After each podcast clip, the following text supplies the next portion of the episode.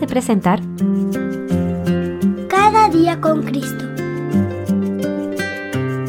Un programa dirigido a los más pequeños de la familia de Dios y un espacio para meditar en la Biblia y aprender más sobre nuestro Señor Jesús.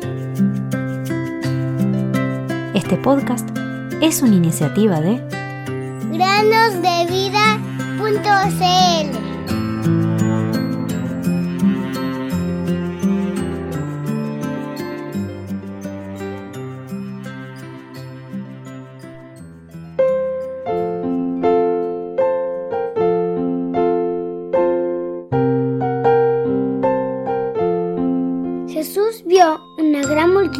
y tuvo compasión de ellos, porque eran como ovejas sin pastor, y comenzó a enseñarles muchas cosas. Marcos 6:34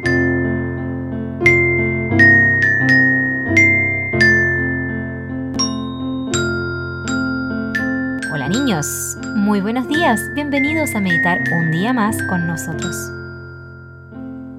La historia del día de hoy se llama Ore por mí. En América del Norte, durante la época de la esclavitud, un granjero cruel y despiadado tenía un esclavo cristiano. Un día le dijo Soco, no quiero que nadie ore en mi propiedad. Si no me obedeces, te haré azotar. Pero amo, yo no puedo dejar de orar, dijo Soco. Entonces, Soco fue amarrado y azotado, pero a pesar de sus sufrimientos no dio ni un grito. Molesto, su amo regresó a la casa. ¿Por qué Soco no puede orar en su choza? le preguntó su mujer.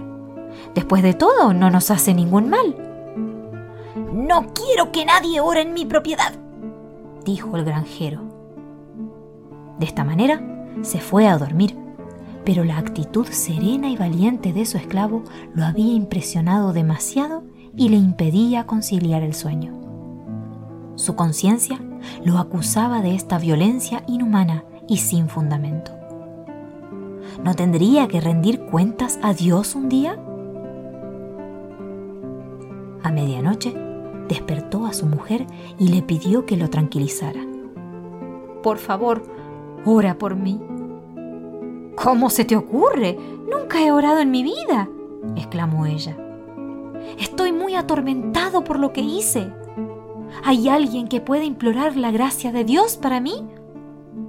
Hm, no sé, solo conozco a Soco, dijo la señora. Entonces llamémoslo.